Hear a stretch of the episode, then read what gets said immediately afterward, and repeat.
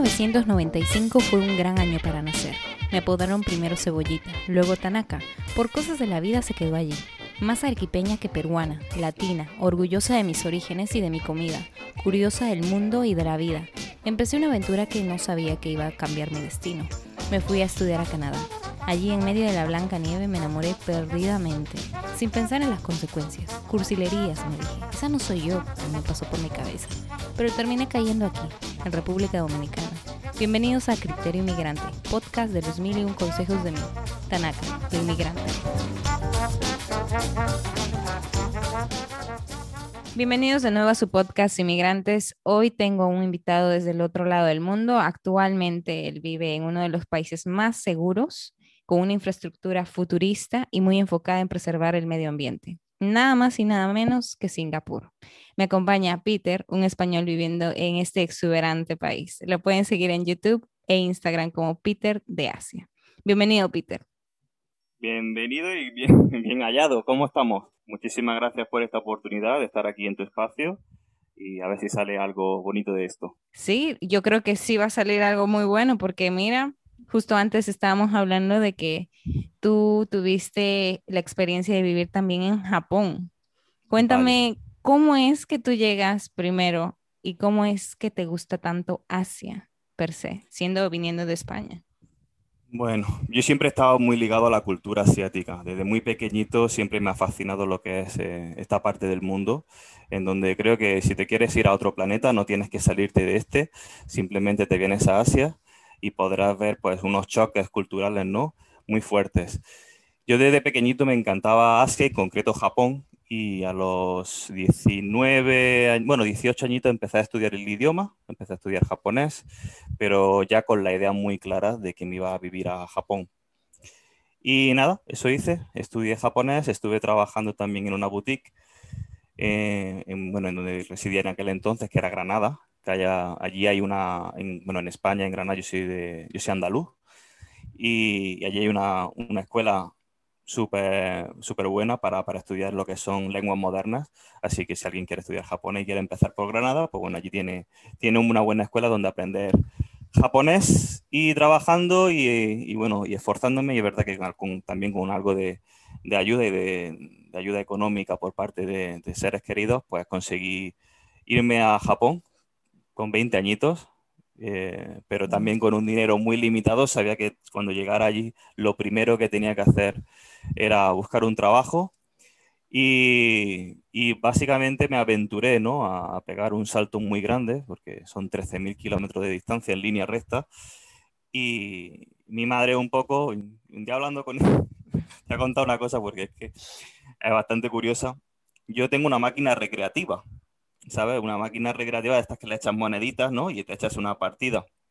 Y cuando la compré, que se la compré a unos recreativos que estaban cerrando, la conseguí muy baratita, cuando mi madre me vio entrar con la máquina recreativa por la puerta de mi casa, me dijo, o la máquina o tú, pero los dos no cabéis en esta casa. Y al poquito tiempo me fui a Japón. Digo, mamá, por la máquina se queda porque me voy a Japón. Y gracias también al apoyo ¿no? de, de, mis padres de decir, bueno, si embarca mi hijo en una aventura, que, muchas veces pues eh, supera a, todos estos padres, ¿no? Que tienen miedo de que su hijo salga de, las paredes de su casa y más a un, lugar tan lejano y tan desconocido como puede ser Japón. Pero, pero sí, me adentré en la aventura y llegué a Japón muy, muy joven, con, con 20 años. Yo fui eh, cuando tenía en 2007, 2008, en 2008 fui primero para inspeccionar terreno durante un mes y justamente un año después dije, va, me he enamorado de este sitio, tengo que ir allí, pero para vivir. Y estuve allí dos años y medio, en Japón. Así que aprendí el idioma, me relacioné en, solamente con japoneses, es decir, yo tenía muy claro que, que, para, que para conocer una cultura desde dentro, lo primero que tienes que hacer es romper vínculos con tu idioma natal inclusive con el inglés, ¿no? Con otra gente extranjera que es verdad que estudiaba allí también en mi escuela y la única relación que tenía con ellos era estrictamente la que había en, durante pues esas clases, ¿no? Que yo estaba en una escuela de japonés, pero después de eso eh, mi relación era únicamente con japoneses y entonces así es como, como uno se puede eso, eh, sumergir dentro de, esta cultura y es donde de verdad puedes poner en práctica eh, el idioma que estás estudiando y reforzarlo para, aprenderlo ¿no? y afianzarlo. Y eso es básicamente, básicamente lo que hice. Wow, eh, tú hablas de que tú estuviste em, en España estudiando japonés y también una vez cuando ya estabas en Japón, eh, tomaste, me parece, por un año el idioma de nuevo. Eh, ¿Tú crees que siempre sea necesario hacerlo así o no hay manera, digo, para el que esté escuchando, no hay manera de absolutamente saber japonés antes de ir a Japón? Vale, esto es una pregunta muy recurrente porque la gente se piensa que tú de verdad necesitas ir a una escuela y pagar dinero para aprender un idioma. Si te soy muy sincero, el único motivo por el cual yo me metí en la escuela era para obtener el visado. Porque si te soy muy sincero, yo trabajaba allí en Japón. Hacía, pues estaba, trabajaba en un restaurante español que estaba en Shinjuku, en el edificio Lumine One, por si alguno ha ido por allí, pues lo puede conocer. Y, básicamente eh, mi sustento era ese restaurante. Y aprendí a mi japonés sobre todo trabajando allí con otros japoneses y enfrentándome a, clientes japoneses todos los días. Por lo tanto, yo puedo decir que he aprendido más japonés trabajando y relacionándome con japoneses que lo que aprendí en la escuela. Es verdad que la escuela te da un soporte eh, gramatical, ¿no? Gramaticalmente hablando, eh, es verdad que es muy importante, pero no es algo que tú no puedas hacer por tu cuenta. Lo que pasa es que si en vez de ir a unas clases tienes que hacerlo tú por tu cuenta, sacrificarte, coger un libro, pues evidentemente sí tienes que ser mucho más disciplinado. No es lo mismo ir a una clase y que haya un profesor que te lo explique, ¿no? Sino que eres tú mismo el que se tiene que poner unos horarios y ponerse una disciplina. disciplina. Pues todos los días voy a estudiar eh, japonés de 6 a 8 o lo, que tú te, o lo que tú te quieras imponer. Yo lo he hecho así y yo lo he hecho también sin pagar, sino simplemente de manera autodidacta. Y yo creo que de manera autodidacta, eh, pues sí es verdad que es muy interesante, ¿no? Aunque yo, si es posible, recomiendo siempre recurrir a un profesor, simplemente por el hecho de eso, de que gramaticalmente te va a corregir, vas a aprender una serie de reglas y, y eso te va a ayudar. Pero al final, lo que tienes que hacer es relacionarte con gente local y poner en práctica el idioma. Si no, nunca lo vas a llegar a aprender. Eso es así.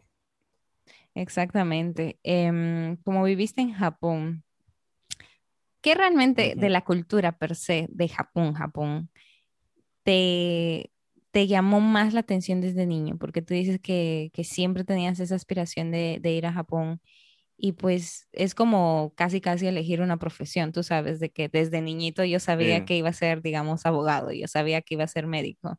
¿Qué realmente desde niño te llamó eso, eh, eh, te llamó? Bueno, claro, hay personas que se plantean, quiero ser astronauta médico. Yo no quería ser japonés, pero sí es verdad que quería conocer eh, cómo vivían los japoneses. Siempre me llamaba mucho la atención el por qué se sentaban de rodillas, eh, por qué comían con los palillos. Es verdad que, estamos muy infoxicados ¿no? de, información de, anime japonés, de videojuegos y todo eso, que, que me gusta. Bueno, ya puedes ver que tengo aquí eh, muchos videojuegos y consolas detrás cuando yo llegué a Japón, lo que menos hice precisamente fue jugar a videojuegos y ver anime, sino que mm, me digamos que me aferré más a las relaciones sociales. Entonces, desde pequeño sí es verdad que culturalmente me llamaba la atención que, aquellos patacos que salían en la tele pues hiciesen cosas diferentes a las nuestras. Y, bueno, pues, de, alguna manera eso me llevó a, irme a ese país y experimentarlo por mí, por mí mismo. Cuéntanos entonces, Peter, ¿cómo es que de Japón a Singapur eh, te pasaste? ¿Qué, fue ahí lo que cambió? Tal vez la expectativa, la calidad de vida, ¿qué viste? ¿Por qué Singapur ahora? Yo creo que la vida algunas veces te lleva a sitios que no esperas, ¿no? Y puede llegar incluso a llegar a amarlos. Eh, yo me fui de Japón, eh, yo trabajaba eso en un restaurante y trabajaba también haciendo cositas en la tele, algunos anuncios en algún vídeo yo explico cómo, cómo se hace, ¿no? Eh, pero cuando llegó un momento en el que inmigración me dijo que, el trabajo que yo estaba haciendo eh, lo podía hacer un japonés y por lo tanto eh, no, me podían, no me podían dar el visado de trabajo. Por lo cual, bueno, en ese momento, verdad que estaba muy triste, ¿no? Después de dos años, dos años y algo viviendo en Japón, yo quería continuar mi vida en Japón, lo que sí que es verdad que no iba a hacer era vender mi vida y casarme con una persona, porque estaba tenía una pareja, ¿no? Pero no estaba completamente seguro por, el tipo de relación que llevaba. pero yo creo que en ese momento, aunque lo pasara mal, fue lo mejor que me pudo pasar. En ese momento me fui a España y en España empecé a estudiar estudios asiáticos, eh, mención Corea. Por eso también empecé a estudiar un poquito de coreano. Y, y nada, y al final eh, tuve una oportunidad de trabajo para venirme aquí a Singapur. Eh, fui a un, como una especie de, mm, era como un, no un meeting, era como un evento en donde hablaba un, señor de lo que estaban haciendo en Asia, de expansión de empresas en, en Asia. Y, y, yo levanté mi mano allí, bueno, me colé en el evento, eso lo primero. Y luego me pues, levanté la mano y me presenté allí delante de todo el mundo y le dije que, bueno, que yo hablaba japonés, que conocía eh, Japón como la palma de mano y que conocía muy bien el mercado y tenía muchas conexiones en el país, las cuales pues, podían permitirle entrar en, eh, en aquel país. Y aquel hombre quedó como fascinado ¿no? por la intervención de un jovencillo con muchas ganas de, de hacer cosas y, y eso me brindó la oportunidad de salir fuera, ¿no?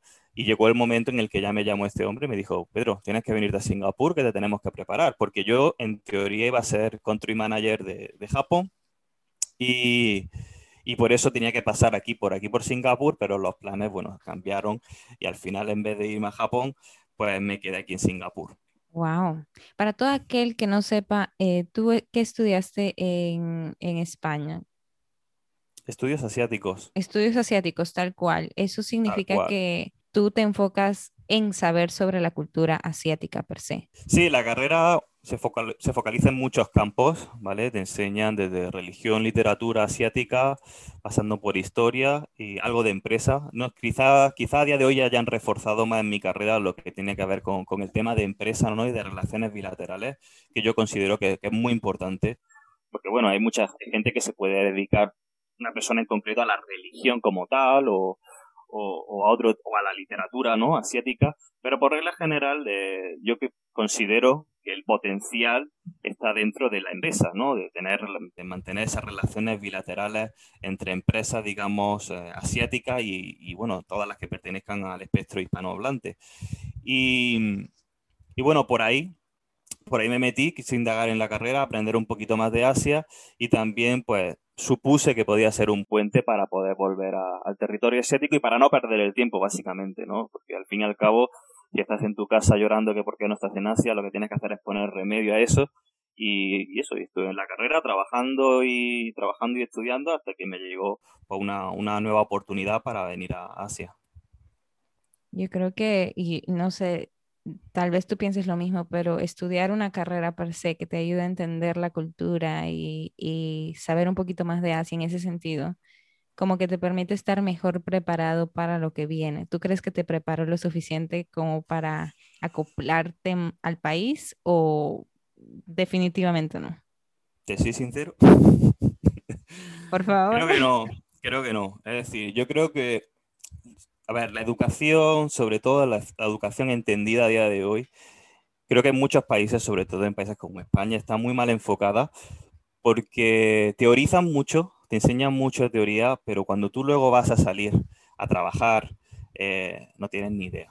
Ni sabes, eh, ni sabes sacar provecho de tus inversiones, ni sabes montar empresa, ni sabes cómo enfrentarte a una entrevista. Eh, es decir, no te, no te preparan para, para pelearte ¿no? ahí fuera con, con, multitud de empresas, con otra gente que tiene mil títulos, pero yo creo que tenemos un poco este problema, ¿no? De la titulitis. Tres másteres, un MBA, eh, dos carreras, eh, cinco idiomas. Y al final lo que también se necesita un poquito es de esparpajo, ¿no? Y picardía y saber enfrentar problemas, ser proactivo, ¿no? De estas cosas que se suele decir, pero que la gente muchas veces no, no suele hacer, ¿no? Es verdad que lo que tienes que hacer en una empresa es dar soluciones, ¿no? No, no te vas a poner a ver el, el, el libro de primero de carrera, ves que decía, y de ahí sacar un, una solución. Es verdad que te ayuda, te ayuda porque hay mucho conocimiento que sí se puede quedar eh, intrínseco a ti, pero pero mucha de la información que nos enseña, ¿no? Allí eh, en forma de, es como una licuadora, allí te meten toda la información a presión. Es verdad que mucha la, olvidamos, pero bueno, alguna, es verdad que estás con gente profesional, ¿no? Al final que te está enseñando eh, por lo menos las bases, ¿no? Pero al fin, al final eres tú y solamente tú el que se labra su propio porvenir y tú puedes estudiar uh, cualquier cosa, pero al final eh, tienes que tener una serie de habilidades sociales para, para poder avanzar ¿no? en, la sociedad, nunca mejor dicho. Claro que sí. Eh, mira, Peter, tú hablas mucho en tu canal de YouTube eh, sobre las diferencias que hay con Asia. hay muchos videos tuyos hablando sobre eso, sobre el, el, plato que te gusta, que es, me parece, el bakú. Ba, bakuté. Que es una sopa con cerdo. Em, hay como tantas diferencias. ¿Tú podrías decirnos qué diferencias a ti, como resumen, no te gustan definitivamente de, Singapur en este caso? Bueno, como estaba hablando sobre todo de Japón, todavía no hemos hablado mucho de Singapur, ¿no? Eh, creo que si no te importa, primero debe decir lo que me gusta para poder eh, enfrentarlo con cosas que a lo mejor no es que me disgusten, pero me agradan menos.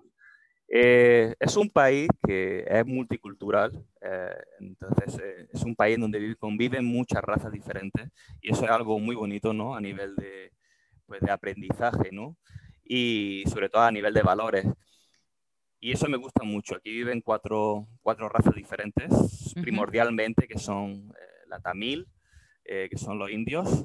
Uno hablan el tamil, que es el indio, la, raza malaya. Luego están los chinos.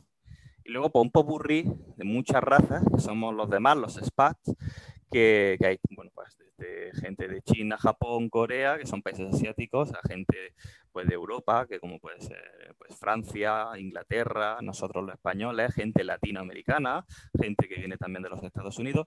Y es decir, que hay un, eso hay un popurrí multicultural muy, muy interesante. Otra cosa que yo veo muy atractivo de este país, que me gusta también mucho, pues es el idioma. Es cierto que eso, que los cuatro idiomas oficiales, por así decirlo, serían el tamil, el chino y el malayo, pero luego, como ha sido una colonia británica, durante 200 años, pues tienen muy arraigado lo que es el inglés. Incluso tienen arraigadas lo que son eh, la cultura ah, británica y occidental, ¿no? Mucho. Entonces, tú vienes aquí, tú puedes hablar perfectamente inglés porque todo el mundo habla inglés, o prácticamente todo el mundo. A lo mejor hay, una, hay personas un poco más mayores que son pues, aquellos inmigrantes que llegaron después de la Segunda Guerra Mundial o durante el conflicto, ¿no? De principios del siglo XX hay gente mayor que a lo mejor sí es verdad que no te habla el inglés o no te lo habla bien, pero por regla general, el 90-95% de la población sí te habla el inglés. Y es para alguien que viene de un país extranjero, pues no se encuentra ¿no? con la pared ¿no? Eh, idiomática de que wow, tengo que hablar un idioma como el chino o como el indio, que, sí es verdad que es una afrenta ¿no? y que requiere de un esfuerzo más grande. Así que bueno, por ese lado me gusta mucho el tema de lo que es el idioma. Luego a nivel gastronómico también me gusta mucho, si quieres luego lo extendemos un poco más, pero e igualmente, al tener muchas culturas aquí, es un placer poder comer eh, cosas tan diversas, ¿no? De, yo de lunes a domingo, el lunes como japonés, el martes chino, el miércoles malayo, el jueves chino, y cada día de la semana como algo que, que a nivel de, de, de, sabor, ¿no? De paladar es muy diferente, ¿no? Es muy dispar. Y eso también, pues, es muy agradable, ¿no? Y y luego a nivel, por ejemplo, a nivel empresarial, eh, es verdad que trabajan como empresas occidentales, incluso ahí sí es verdad que más que eh, de una manera británica es más americanizada, ¿no? Eh, hay mucho colegueo dentro de la empresa, supongo que hay empresas y empresas, habrá más serias y habrá menos serias, pero por regla general la gente es bastante informal, hey bro, no sé, ¿sabes? Hay un acercamiento mucho más entre las personas y eso pues también invita a, querer vivir en un país como este. En Japón existe mucho más lo que es la jerarquía, ¿no? El jefe está arriba y el trabajador, el soldado, ¿no? Raso está abajo y, siempre hay que inclinar la cabeza y pedirle a tu siguiente superior qué es lo que hay que hacer, ¿no? Entonces, en Japón las empresas funcionan de una manera muy lenta, muy, muy pausada, para que una orden llegue a, término tiene que pasar por muchos estamentos. Este se lo dice a este, este se lo dice al otro, hasta que llega el CEO. Y después el CEO decide cuando le da la gana y baja otra vez para abajo. Entonces, eh, esas, decisiones, esas decisiones dentro de, empresas son muy lentas. Y aquí va muy rápido.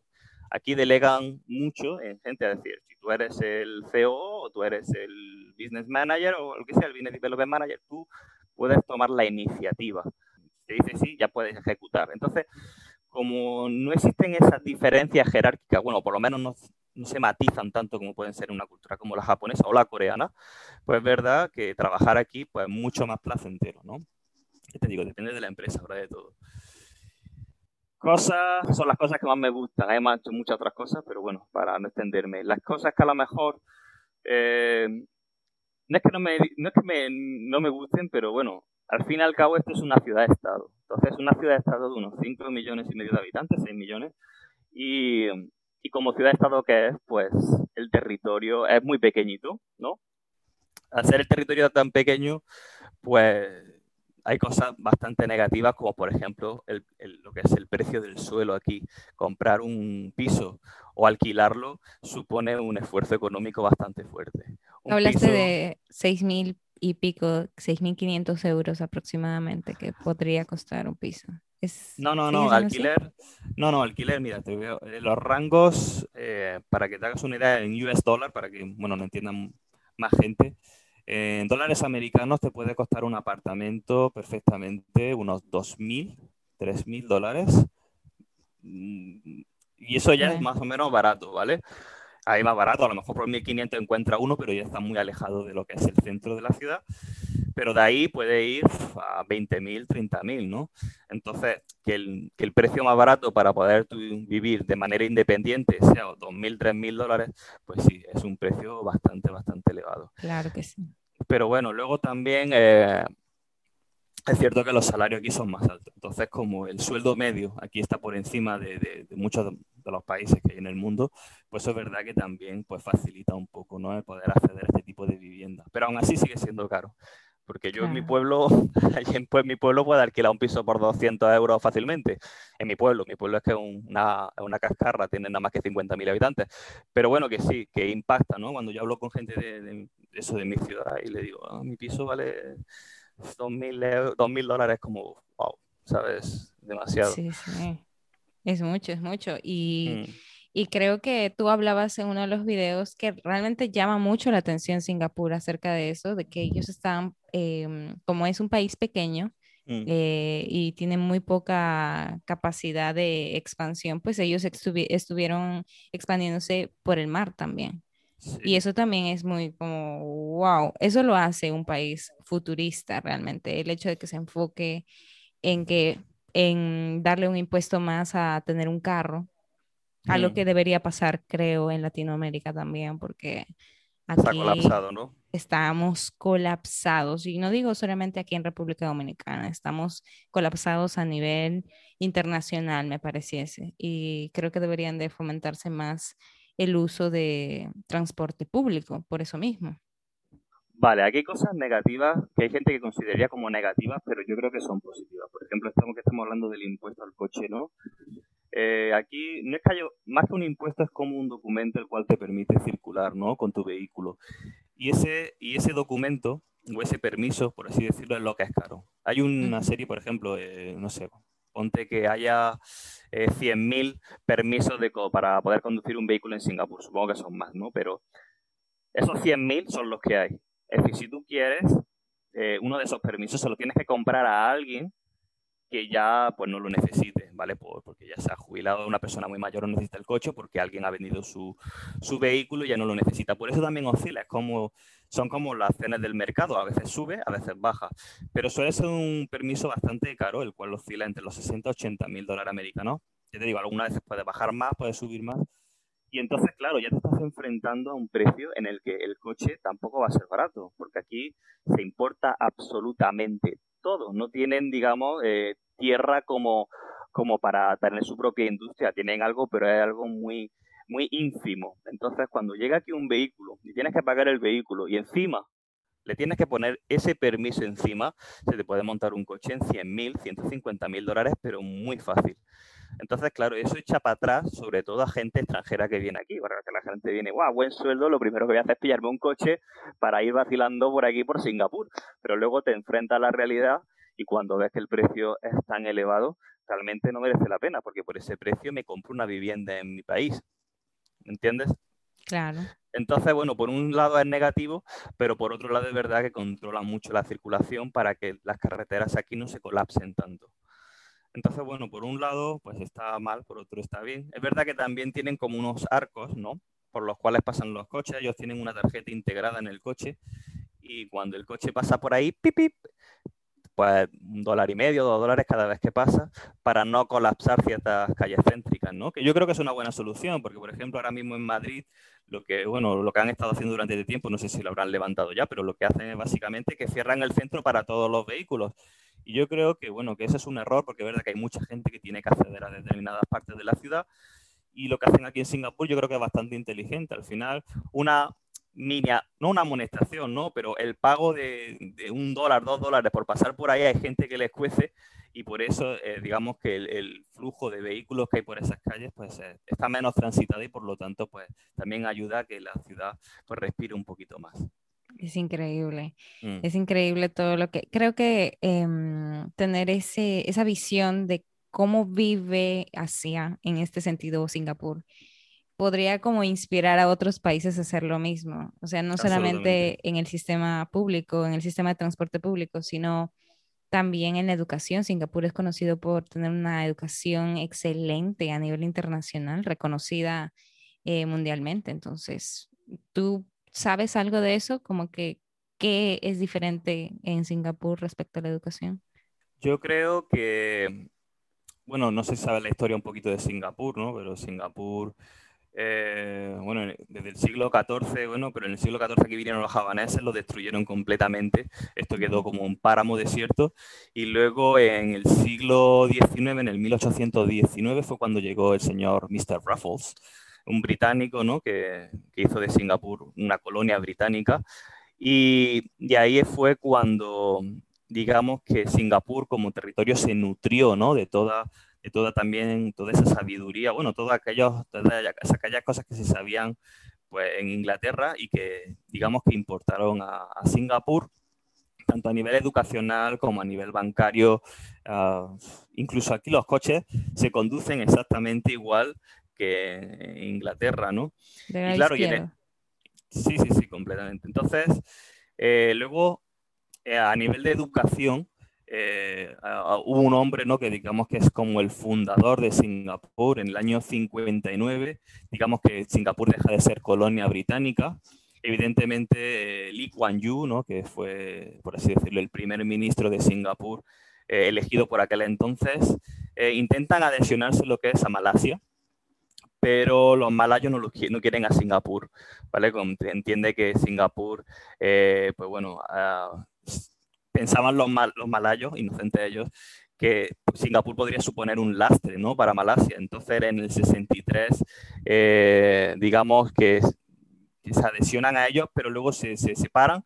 Y en el 65, ya cuando realmente, en el 1965, cuando Singapur se instaura como un país completamente independiente eh, de la mano de Lee Kuan Yew. Lee Kuan Yew era muy inteligente, era un hombre muy inteligente, y lo primero que fue fue importar conocimiento y también mandar a gente de, a gente de aquí, ¿no? a singapurenses, a viajar al extranjero, sobre todo a, Inglaterra, a aprender del conocimiento ¿no? occidental y traérselo para acá. Ellos son muy inteligentes. Entonces, claro, tenían ya una buena base, porque tenían una buena base por, de parte de los británicos, ¿no? todo lo que era eh, la banca, ¿no? Eh, la empresa. Luego, además, aquí tienen un, un, puerto muy importante, ¿no? el puerto de Singapur, porque aquí está el estrecho de Malaca y entonces eh, el 80% de los barcos ¿no? que pasan por, por, esta parte del mundo tienen que atravesar este estrecho y digamos que, bueno, que tomaron conciencia del potencial que tenían como punto geoestratégico dentro de, del continente asiático y, y además pues invitaron mucho lo que era a la empresa extranjera, ¿no? a la inversión directa extranjera, que fue lo que avivó eh, y lo que capitalizó el país, porque claro, ellos a nivel de territorio es muy pequeñito, no pueden, digamos, eh, no pueden ser autoindependientes, necesitan de otros países para poder subsistir. Entonces yo creo que Lee Kuan Yew eso lo tuvo muy claro y también sabía que tenía que formar y educar a su habitante. Aquí había mucho, eh, mucho track dealer, mucho delincuente, eh, mucho um, homeless, como le decimos en español. Es que se me olvidan las palabras. Personas sin hogar. Vagabundos, vagabundos, sí, vagabundos, ¿no? Entonces, claro, este hombre lo que quería era precisamente eh, eliminar de raíz todo ese tipo de mal y educar a una población y una serie de valores la cual hiciera creer, porque al final la sabiduría es poder, ¿no?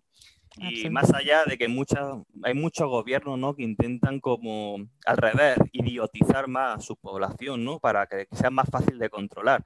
Y este hombre lo que hizo fue todo lo contrario, educó a su población para hacer de su país una gran nación. De hecho, es muy curioso que incluso eh, aquí el Día Nacional, ¿no? que es en agosto, creo que es el 8 de agosto, si no me equivoco, eh, aquí están un mes celebrando el Día Nacional. Es decir, fíjate si la gente se siente singapurense teniendo tan poquita historia, ¿no? por así decirlo, en comparación con otros países como pueden ser los nuestros, y, ellos se sienten eh, muy, muy, muy singapurenses y lo están celebrando durante un mes, hacen como un parade, ¿no? que es como una especie de, de evento ¿no? nacional durante cuatro semanas para que todo el mundo pueda acudir y pueda ver el espectáculo, ¿no? Y es muy, es muy heavy, ¿no? Que un espectáculo nacional se pueda extender durante un mes, ¿no? Y ves todas las calles preparadas, los, aviones, eh, bueno, porque aquí de verdad que tienen una, una buena, una buena, digamos, un buen ejército también y todos los, los, aviones militares, ¿no? Con las banderas de Singapur por todo sitio. Además, toda la ciudad la ves decorada con banderas de Singapur que es algo que yo envidio también, ¿no? Porque cuando tú llegas a mi país, tú te pones una bandera de España en cualquier sitio, eres un facha, eres un... No sé si sabes lo que es un facha, pero vamos. sí, no, pero se entiende, o sea... Sí, un fascista, eh, de, digamos, Cosa que está...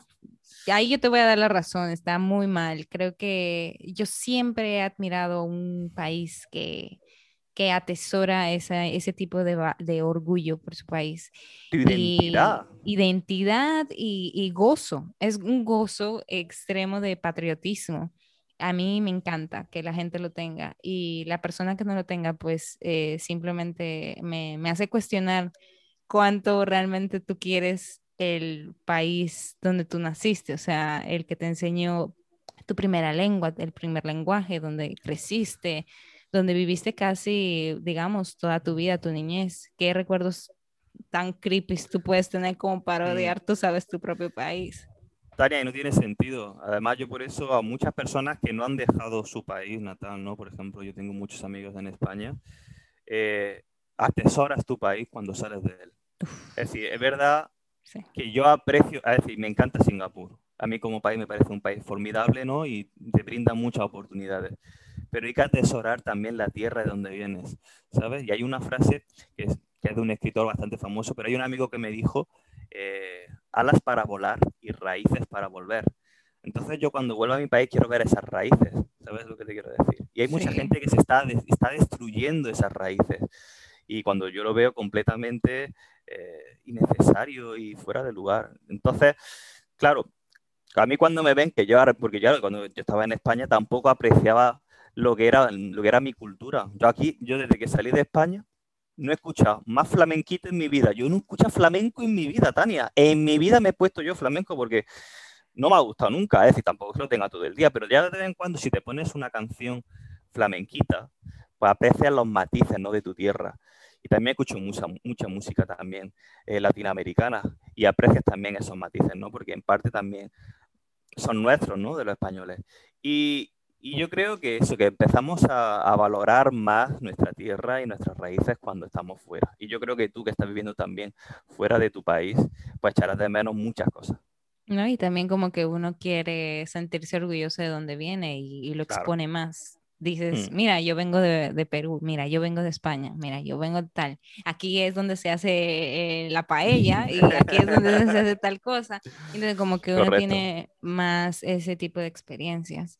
Sé que Singapur, como tú dices, es muy reciente, eh, se independizaron en 1965, aproximadamente 56 años, como tú dices, muy poco tiempo como para que la gente se sienta tan identificada, pero es increíble ese, ese potencial. Yo creo que es un potencial que deberíamos tener a nivel internacional de, de experimentar un poquito más la cultura y, y no sé, tal vez aceptar eh, que la conformación de inmigrantes, expatriados, personas que viven en el país también forman parte de la cultura contemporánea de ahora, ¿entiendes? Completamente de acuerdo.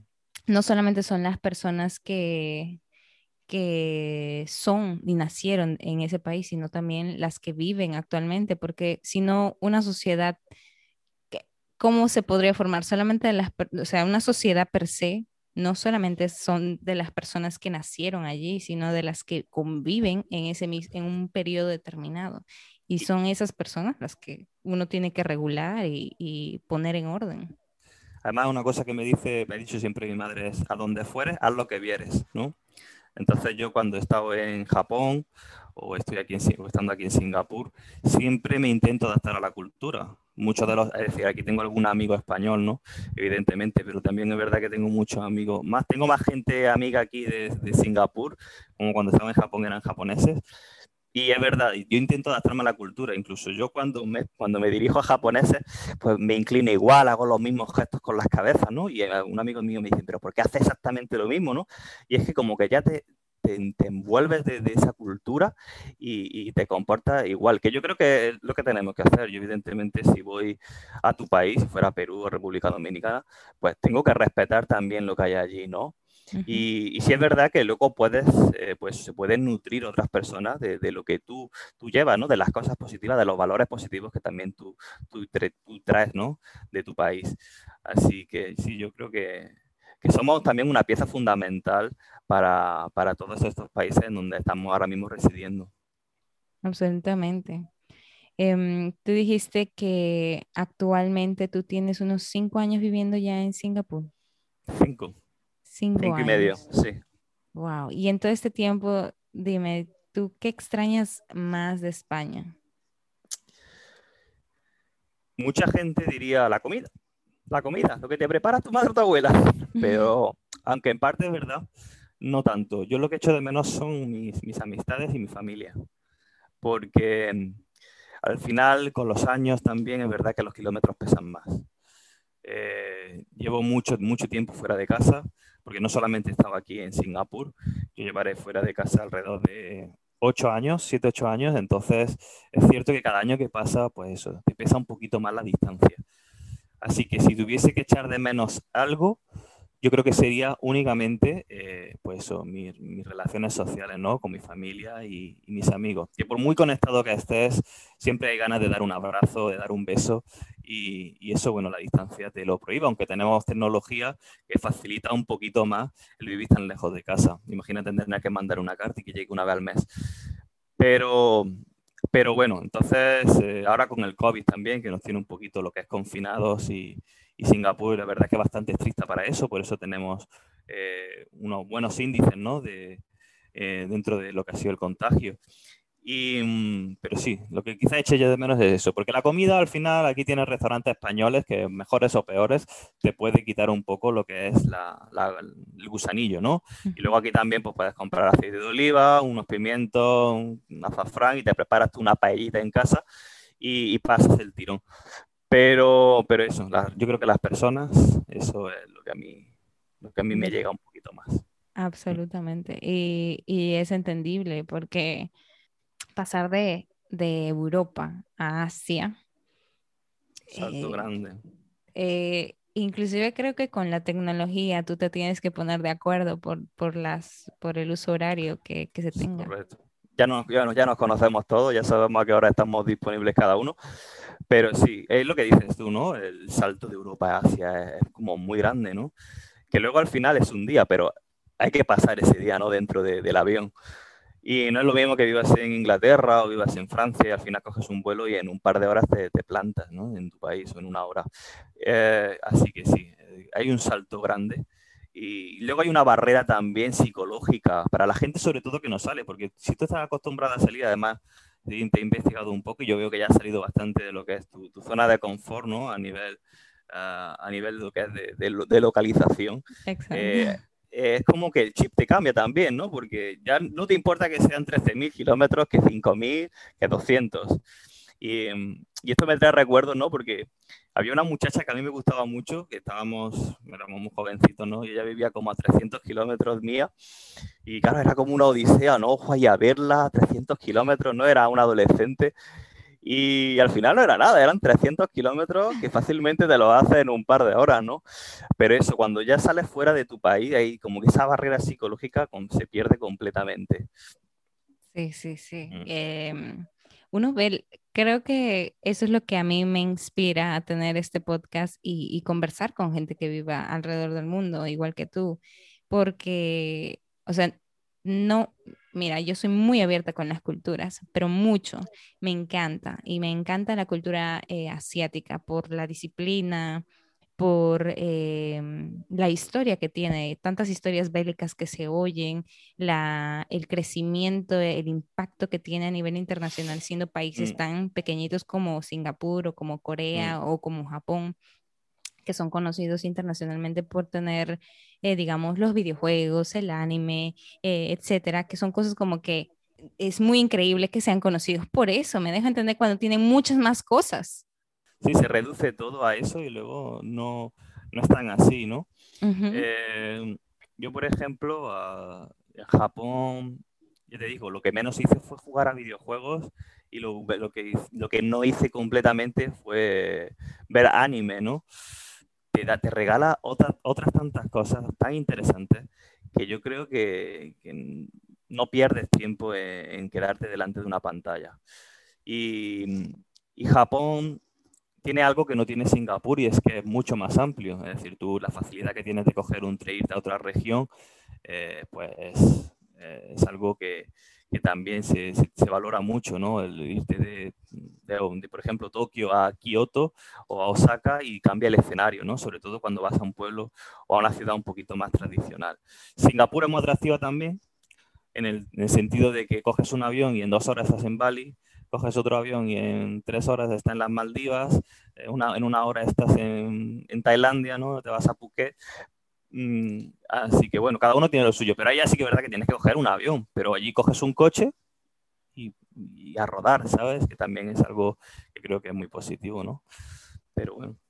Sí, sí, ¿no? y, y um, hablando de que todo o sea, Asia per se me, me, me, encanta y como tú dices, cambia el chip, cambia el chip. No me imagino cuánto tú hayas visto y cuánto haya tu, tu idiosincrasia per se como ser humano viviendo en el mundo haya cambiado. Mm. Como que creo que teniendo ese ejemplo de Singapur, de querer tener un, respetar al otro, de querer ser un país que, que interconecte a diferentes zonas de Asia, que la sociedad per se esté cambiando constantemente, que sea mm. el, el, país más seguro con cero corrupción, como que uno admira eso y dice, conchale, yo quiero que eso pase en mi país, yo quiero que así sea, ¿entiendes? Bueno, ese ese chip creo, cambia. Yo creo que sí, que eso lo pensamos mucho, ¿no? El por qué un, un país como Singapur tan seguro, no hay, no hay crímenes, es decir, el, el índice de criminalidad es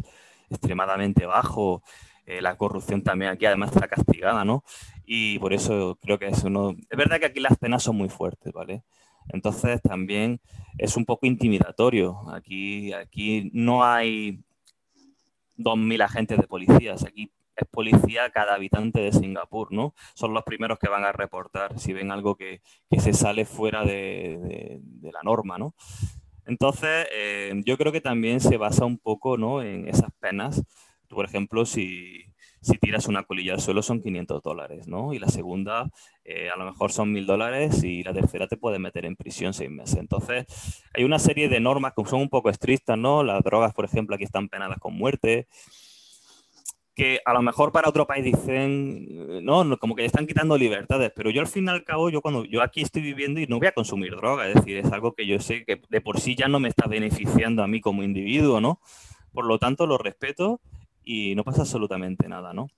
Entonces, a nivel de, control, es un país bastante estricto, pero yo creo que luego tienes también muchas libertades, ¿no? Económicamente estás bien, no, hay paro, Uh, la gente trabaja, ¿no? Y tiene buenos sueldos. Eh, y luego además tienes todas las libertades, pues para si puedes salir para tomarte una copa, irte a una discoteca. Aquí también hay mucha juerga, ahora mismo no con el COVID, ¿no? Pero, pero es un país con muchas libertades eh, en ese sentido y en donde hay mucho respeto entre individuos. Es decir, aquí, en, aquí nadie va, tú no vas a ir por la calle y te va a decir eh, un tío una bordería o una palabra malsonante. Eh, o por ejemplo, aquí no te va, no, es muy raro que haya una pelea, no, tú no ves pelea aquí, porque en cuanto a, si hay una, un, índice de que va a haber algo, ya de momento está la fuerza aquí de, de seguridad, ¿no? Actuando. Entonces, ya te digo que yo aquí me siento muy seguro, eh, me gustaría que esto se aplicara a otros países, por ejemplo, como el mío, pero es muy difícil. Tú piensas que Singapur es muy pequeñito, es muy fácil de controlar. Aquí tienes millones y millones de cámaras. aquí perpetrar un crimen es completamente imposible o prácticamente imposible. Te cazarían al segundo.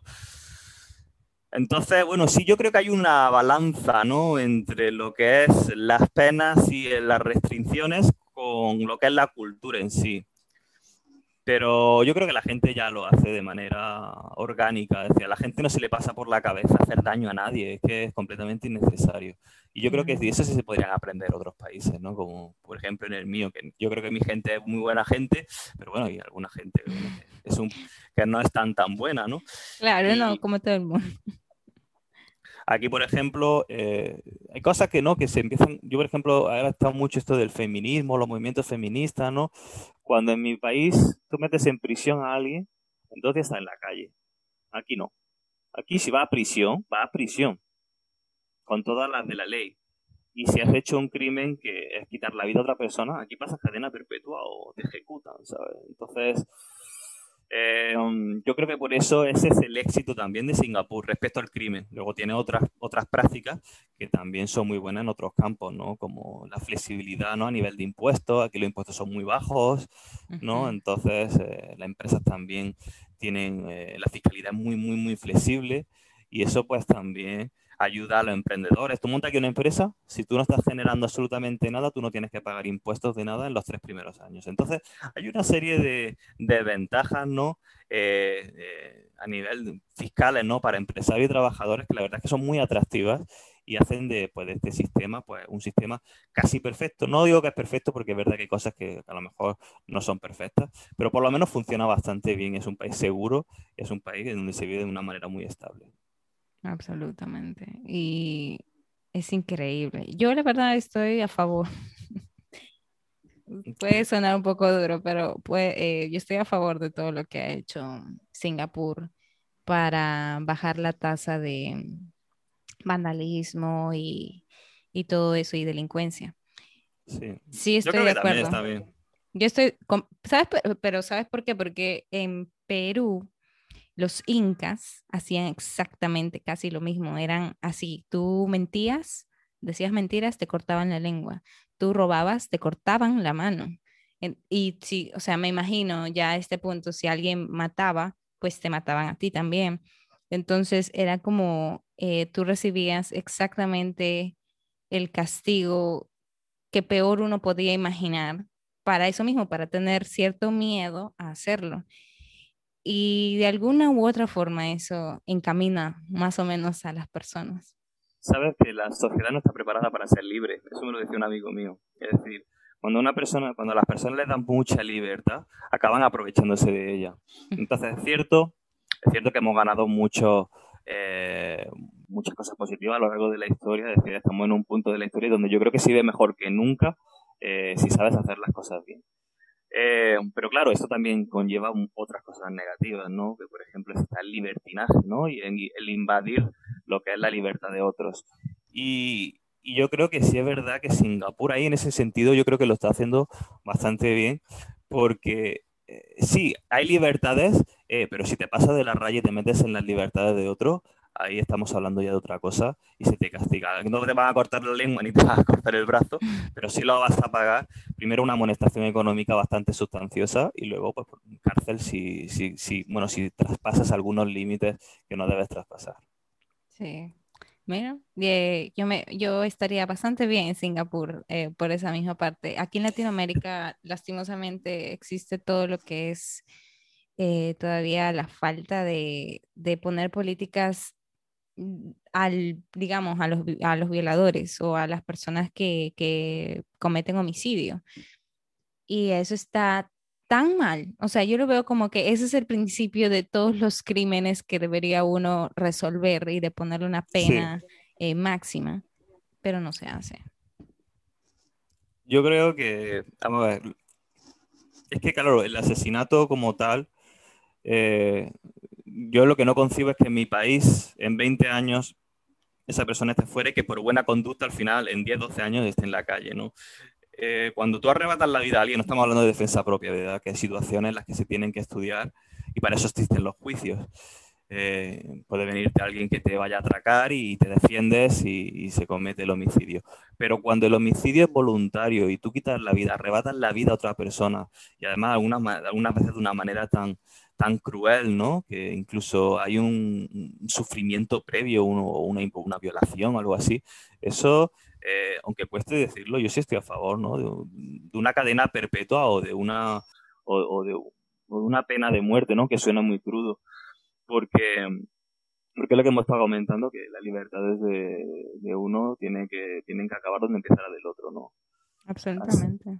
Y, y también digo, mientras más libertades tú tengas, más tú supuestamente crees que no, que no estás teniendo límites, pero se te va cortando, mientras más, es como un porcentaje, tienes 10 oportunidades de ser libre, digamos, pero tú tienes el 10% de cada una para ser libre. En cambio, cuando tienes dos oportunidades para ser libre, tienes 50% y 50%. Tú tienes más espacio para ser libre, me dejo entender, proporcionalmente hablando. Eh, uno lo ve como que mientras más libertad me den, pues más puedo yo hacer. Es mentira, porque por ejemplo, si te permiten, digamos, eh, fumar, tú entras a un mundo donde el, ese porcentaje de, fumar se convierte más o menos tu mundo. O sea, y no te pones en la perspectiva de, ¿y qué el ejercicio? ¿Y qué de, digamos, el alcohol, tomar un vino?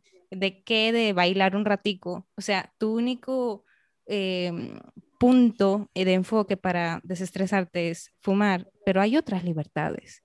Sí, pero además ahí también entramos en algo que tú tampoco te posicionas en el no fumador, en que el humo que tú estás expulsando también molesta a otros. Entonces, eh, el tema del tabaco es muy interesante también ¿no? en los países asiáticos. No sé si sabes que en Japón hay zonas en la calle, ¿no? Las cuales eh, están delimitadas, ¿no? Para que los fumadores fumen en esas áreas. Aquí en Singapur pasa algo parecido. Entonces, eh, con diferencia de que en Japón sí se puede todavía fumar en algunos ambientes, como puede ser discotecas, eh, karaoke y cosas así. Pero aquí en Singapur, en interiores no se puede, y en exteriores están como marginados, ¿no? Que a mí no me gustaría pertenecer a ese grupo de marginados, ¿no? Pero, pero sí, incluso la tasa impositiva, que también es un punto a lo mejor muy importante a remarcar, es que la tasa impositiva del alcohol y del tabaco aquí es muy alta. Entonces, para todos aquellos em, productos ¿no? que no se consideran vitales, ¿no? de vital eh, importancia, le ponen una tasa impositiva súper alta. Entonces, eh, cuando dicen el Singapur es el país más caro del mundo, sí y no. Es decir, tú puedes comer por dos dólares aquí, ¿eh? pero tu, tu, tu menú, lo que pasa es que tienes que irte a determinadas zonas. Y, luego a lo mejor una botella de ginebra te vale 60, 70 dólares, ¿no? Y dices, wow, se echa la mano a la cabeza, una botella de bifi de 70 dólares, porque le ponen una tasa impositiva tan, tan alta, eh, que, es lo que hace prohibitivo el precio, ¿no? Al final que la gente que lo quiere consumir, lo consume porque aquí, aquí gracias a Dios, pues sí se mueve bastante el dinero. Pero el tabaco igual, un paquete de tabaco te puede costar 10 dólares y se queda muy a gusto.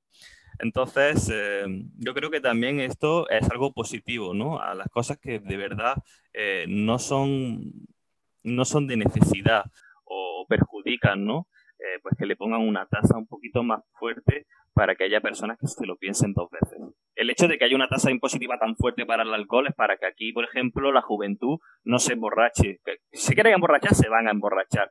Pero hay un cierto control, ¿no? Ya te lo piensas un par de veces. Cuando te vas a echar una copa en una discoteca y te vale 30 dólares, pues tú te lo piensas, ¿sabes? Claro, obvio. Al final el gobierno te está diciendo, despierta, eso no es necesario, despierta sí, hay gente que bebe, evidentemente, y aquí te pilla buenas cohortas también, ¿no? Te lo puede permitir tu sueldo.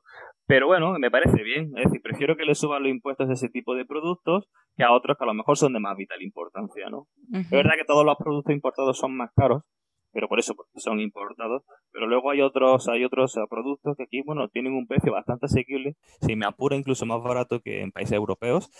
Y, y a mí me parece bien. Increíble. ¿Tú podrías eh, decirnos, Peter, una anécdota que te haya marcado en Singapur? o en Japón? Una anécdota que me haya marcado en Singapur. Uf, me han marcado muchas, pero uh, el Singlish, ¿vale? Aquí se habla Singlish, no se habla English. Tienen un acento así, un deje muy como, como podrían hablar, por ejemplo, los andaluces como yo, que tengo un acento muy cerrado.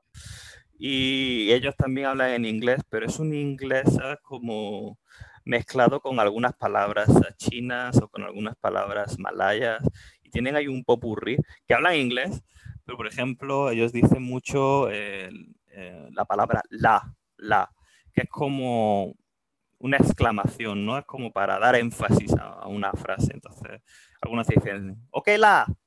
Te están diciendo ok, pero te dicen el ok, la, ¿sabes? Y el la es como para darle énfasis. Y entonces hacen como una especie de mezcla así de vez en cuando que te, que te choca un poquito. O por ejemplo, ellos le llaman a, te están hablando, vamos a comer eh, macán. Y macán es el almuerzo, ¿no? Entonces te mezclan palabrillas y eso es lo que te choca un poquito, ¿no? Que aquí, cuando yo llegué aquí a Singapur es muy curioso, porque yo me monté en el taxi y el tío hablaba en un inglés que no, que no llegaba a entender ya sí porque llevo cinco años aquí, ¿no? Y entonces ya incluso a estos, a los taxistas sobre todo que hablan un singlish muy fuerte, pues ya lo voy entendiendo, pero yo no entendía nada. Incluso el segundo día de trabajo me pasaron con, con el encargado, ¿no? Con el manager de logística y el y yo tenía que decirle que sí con la cabeza porque tenía que decirle que sí, pero yo no me estaba enterando absolutamente de nada por el acento tan fuerte que tenían. Entonces eso sí me impactó bastante, impactó mucho. Y luego me impacta mucho el tema de los barrios. Es decir, que Little India, que es la zona como la pequeña India, llegues y, y toda la infraestructura pues sea india, ¿no? Hindú. Y aquellos, esos templos, ¿no? Que vayas a Chinatown y todo sea muy, pues eso, muy, muy chino, ¿no? Muy, muy asiático, eso, chino, chino. Y, y, esos cambios de barrio, ¿no? De cultura, eso también me impactó muchísimo, que a mí me, me seduce mucho, ¿no? Porque te estás, te estás trasladando a, otro, a otras regiones de manera casi instantánea, ¿no? Hay dos estaciones, ya estás en otro barrio que, que luce de, de manera completamente diferente. Y luego otra cosa a destacar es la arquitectura. No solamente la, arquitectura tradicional colonial que existe en el país, que es preciosa, y hay, edificios de los británicos, de cuando está la colonia británica, que, que, son edificios como el Fullerton, ¿no? Edificios muy majestuosos, ¿no?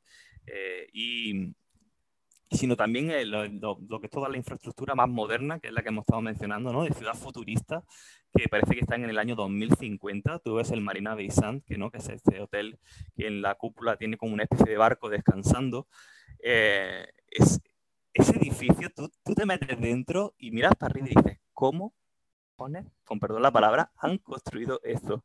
¿Cómo narices han levantado esto? O te vas a Gardens by the Bay, que es un, unos jardines completamente artificiales con terreno ganado al mar, que es como como una selva, ¿no? Eh, artificial, que dices, pero ¿cómo narices han hecho esto, no?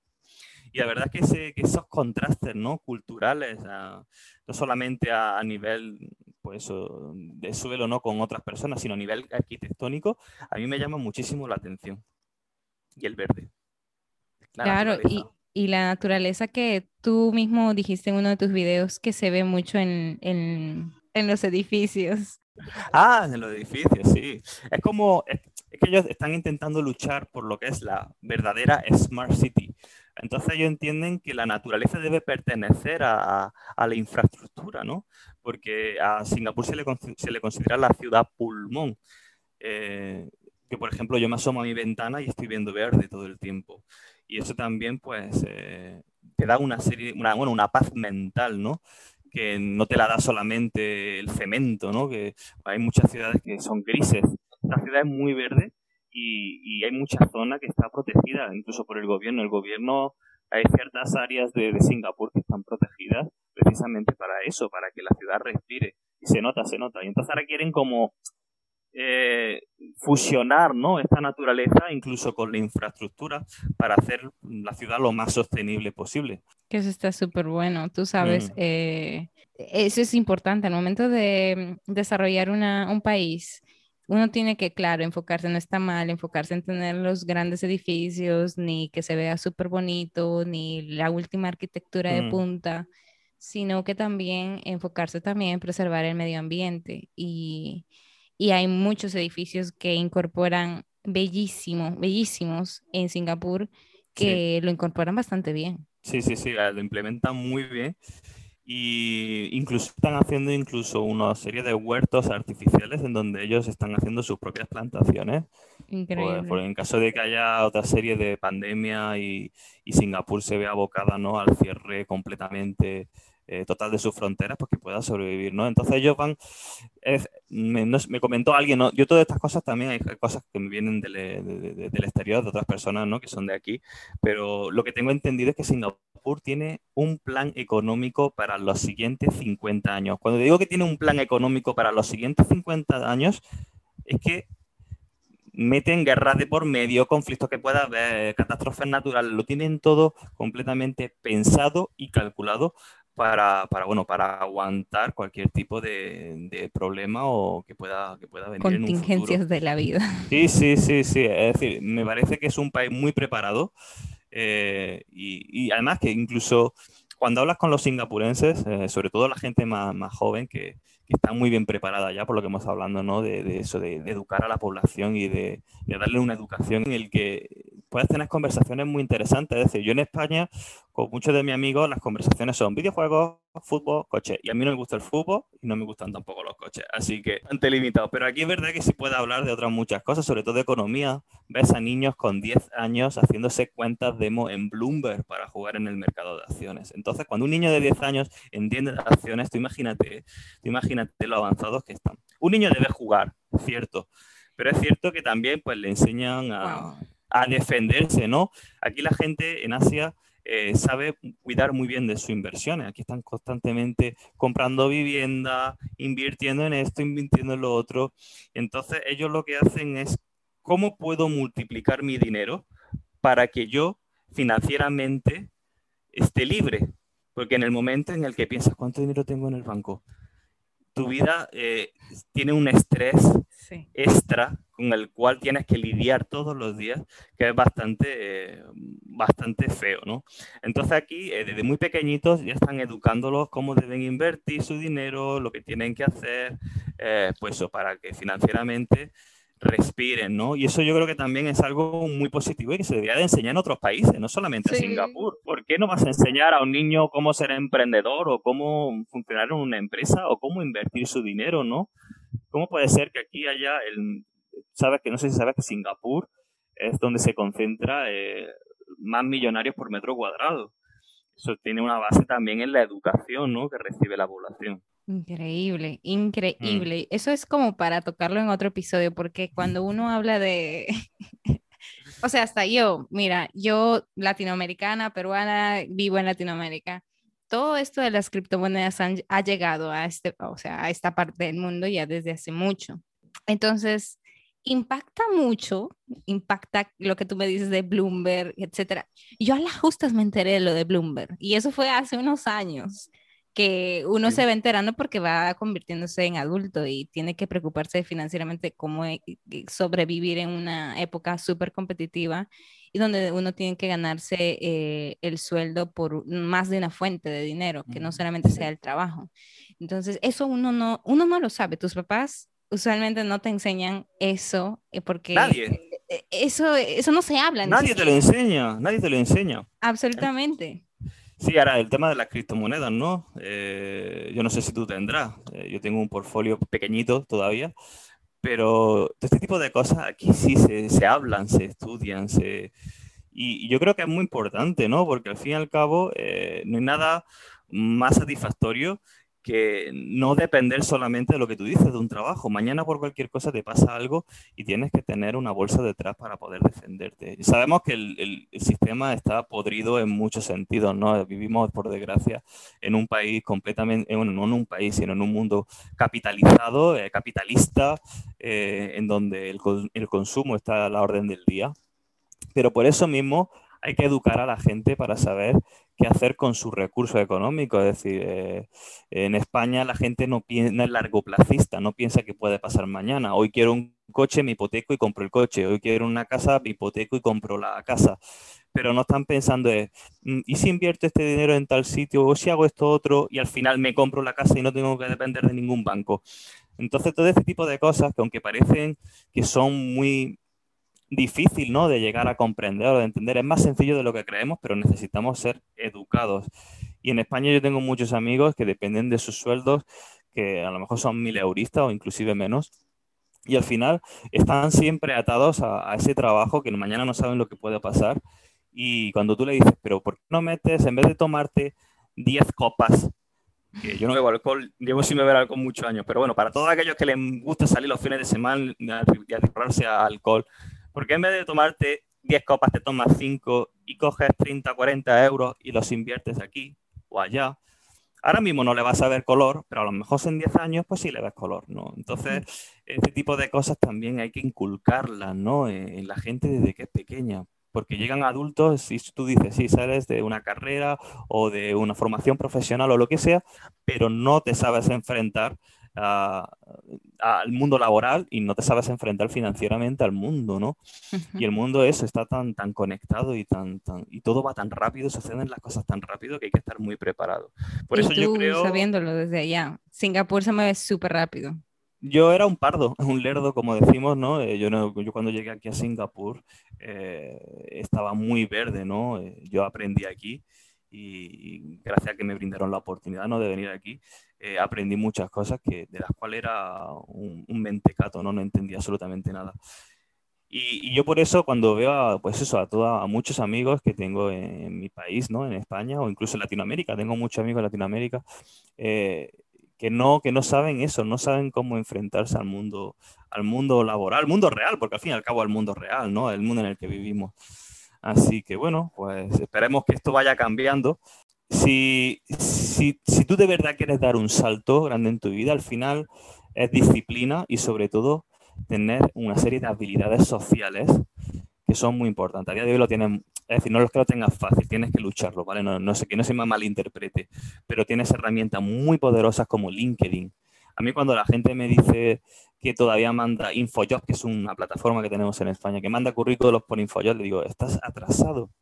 Métete en plataformas como LinkedIn, intenta conectar con personas, intenta hacerte con una, con una cartera de contactos más amplia, habla con recursos humanos de todas las empresas, eh, anúnciate allí, ¿no? Entonces, hay iniciativas que son muy poderosas a día de hoy gracias a las redes sociales y que creo que pueden ayudar a estas personas que quieran venir aquí o quieran irse a cualquier otro país. Y, y eso, LinkedIn yo creo que es muy poderoso, te tienes que crear un, buen perfil, a ser posible pues en el idioma del país donde quieras residir. En inglés, bueno, es internacional, así que tampoco estaría mal. Y, luego, sobre todo, es intentar, intentar conectar con personas. Además, voy a dar un truquillo aquí que es lo que hice yo hace muchos años, que era eh, hay una cuenta que se llama cuenta premium, que es muy cara. LinkedIn es verdad, cuesta bastante, vale mucho dinero. Son, no sé si 60 euros al mes, 60 dólares. Pero LinkedIn te da la oportunidad de tener un mes de prueba gratis. Un mes de prueba gratis puedes mandar 20 mensajes a quien tú quieras. Es una bala que tienes que tener la recámara. Así que si hay personas que quieren ir al extranjero a trabajar, yo les recomiendo que eso, que se hagan un perfil muy sólido, muy sólido, que sea atractivo y que cuando una vez lo tengan, que se hagan una cuenta premium y que le escriban a las empresas que ellos consideran que tienen más potencial para ellos y que le, escriban directamente a recursos humanos o personas que tengan una posición que pueden ser interesantes para, para el trabajo que están buscando. Y luego, sobre todo, que vayan a, que, se mojen y que vayan a todos los eventos, a, a, cualquier cosa que vean que haya un evento de algo, que vaya, que tengan cara dura, que se presenten, eh, porque al fin y al cabo eso es lo que me ha traído aquí. Es decir, hay mucha cara dura, levantar una mano, ¿sabes? Y un montón de empresarios y hay un estudiante, una, ¿sabes? Un estudiante que jovencito. Pero al final, esas personas que tienen una cierta iniciativa y que son proactivas, acaban consiguiendo lo, lo, que se propongan. Absolutamente, mm. absolutamente. Y muy buen tip ese de LinkedIn, por si acaso. Muy bueno. Nunca lo había oído. Eh, siempre como que uno piensa tácticas eh, para tú sabes, crecer en el aspecto profesional y laboral, pero es un muy buen tip y creo que la gente debería como que enfocarse más en las habilidades sociales que poco a poco uno va perdiendo con lo que es redes sociales y enfocarse solamente estando en el celular, uno pierde como que la relación que puede formar con una persona, las amistades que uno puede formar inclusive. Creo que eso es lo que, que más deberíamos de valorar en la vida, como más, más que la oportunidad per se, creo que es la oportunidad de poder conectar con la gente. Y de paso, aprovechar la oportunidad que te ofrece esa conexión, tú sabes. Y estar preparado para esa oportunidad, porque tú no vas a estar preparado, digamos, para irte a Singapur si no sabes primero inglés. Y si hay oportunidad hay que saber aprovecharla.